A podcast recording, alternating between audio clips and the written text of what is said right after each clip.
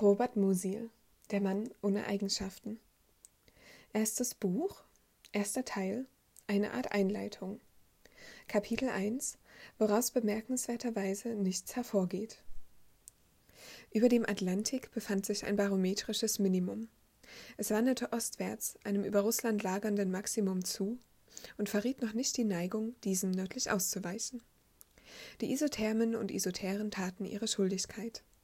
Die Lufttemperatur stand in einem ordnungsgemäßen Verhältnis zur mittleren Jahrestemperatur, zur Temperatur des kältesten wie des wärmsten Monats und zur aperiodischen monatlichen Temperaturschwankung.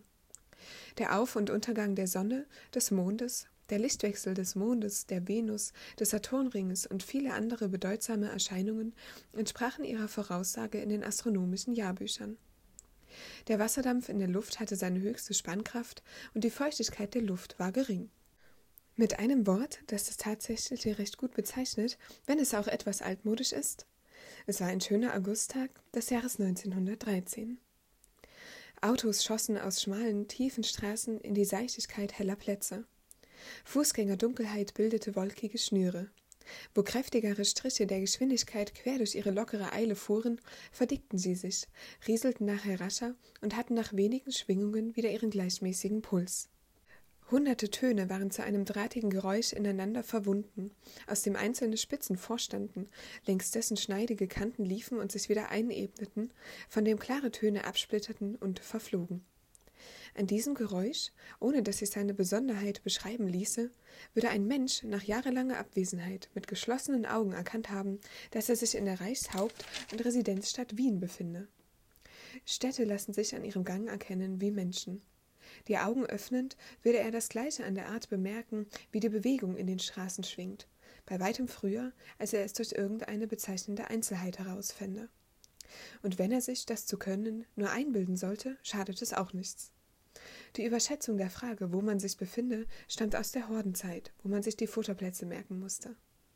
Es wäre wichtig zu wissen, warum man sich bei einer roten Nase ganz ungenau damit begnügt, sie sei rot, und nie danach fragt, welches besondere Rot sie habe, obgleich sich das durch die Wellenlänge auf Mikromillimeter genau ausdrücken ließe.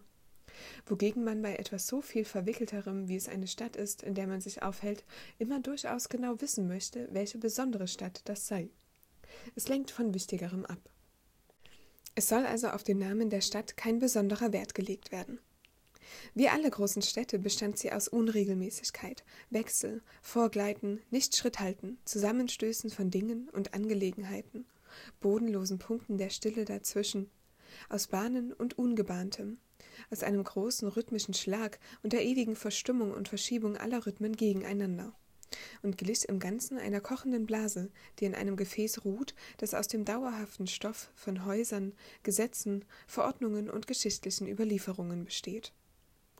Die beiden Menschen, die darin eine breite, belebte Straße hinaufgingen, hatten natürlich gar nicht diesen Eindruck.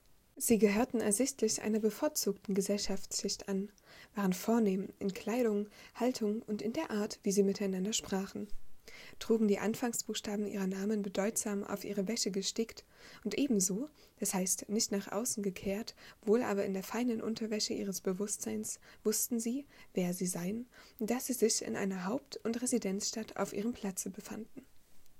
Angenommen, sie würden Arnheim und Ermelinda Tutsi heißen, was aber nicht stimmt, denn Frau Tutsi befand sich im August in Begleitung ihres Gatten in Bad Aussee und Dr. Arnheim noch in Konstantinopel. So steht man vor dem Rätsel, wer sie seien. Lebhafte Menschen empfinden solche Rätsel sehr oft in den Straßen. Sie lösen sich in bemerkenswerter Weise dadurch auf, dass man sie vergisst, falls man sich nicht während der nächsten fünfzig Schritte erinnern kann, wo man die beiden schon gesehen hat. Diese beiden hielten nun plötzlich ihren Schritt an, weil sie vor sich einen Auflauf bemerkten.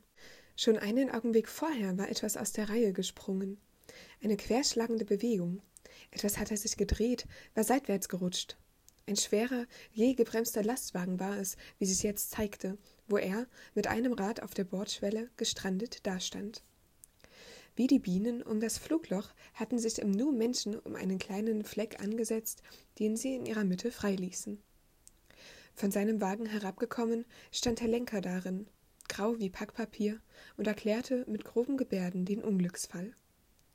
Die Blicke der Hinzukommenden richteten sich auf ihn, und sanken dann vorsichtig in die Tiefe des Lochs, wo man einen Mann, der wie tot dalag, an die Schwelle des Gehsteigs gebettet hatte.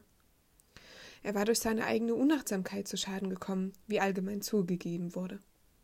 Abwechselnd knieten Leute bei ihm nieder, um etwas mit ihm anzufangen. Man öffnete seinen Rock und schloss ihn wieder. Man versuchte ihn aufzurichten oder im Gegenteil ihn wieder hinzulegen. Eigentlich wollte niemand etwas anderes damit, als die Zeit ausfüllen, bis mit der Rettungsgesellschaft sachkundige und befugte Hilfe käme. Auch die Dame und ihr Begleiter waren herangetreten und hatten, über Köpfe und gebeugte Rücken hinweg, den Daliegenden betrachtet. Dann traten sie zurück und zögerten. Die Dame fühlte etwas Unangenehmes in der Herz-Magengrube, das sie berechtigt war, für Mitleid zu halten. Es war ein unentschlossenes, lähmendes Gefühl.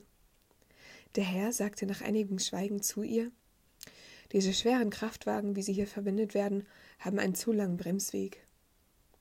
Die Dame fühlte sich dadurch erleichtert und dankte mit einem aufmerksamen Blick. Sie hatte dieses Wort wohl schon manchmal gehört, aber sie wusste nicht, was ein Bremsweg sei, wollte es auch nicht wissen.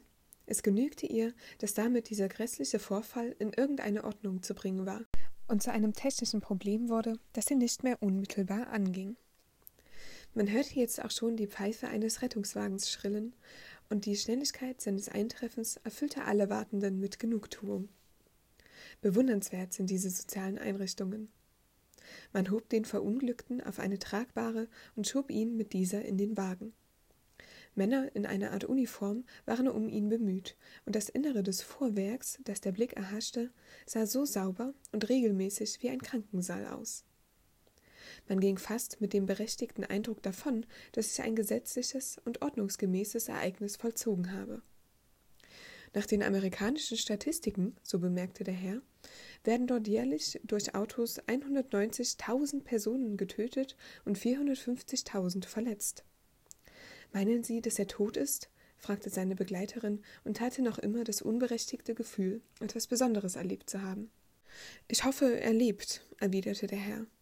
Als man ihn in den Wagen hob, sah es ganz so aus.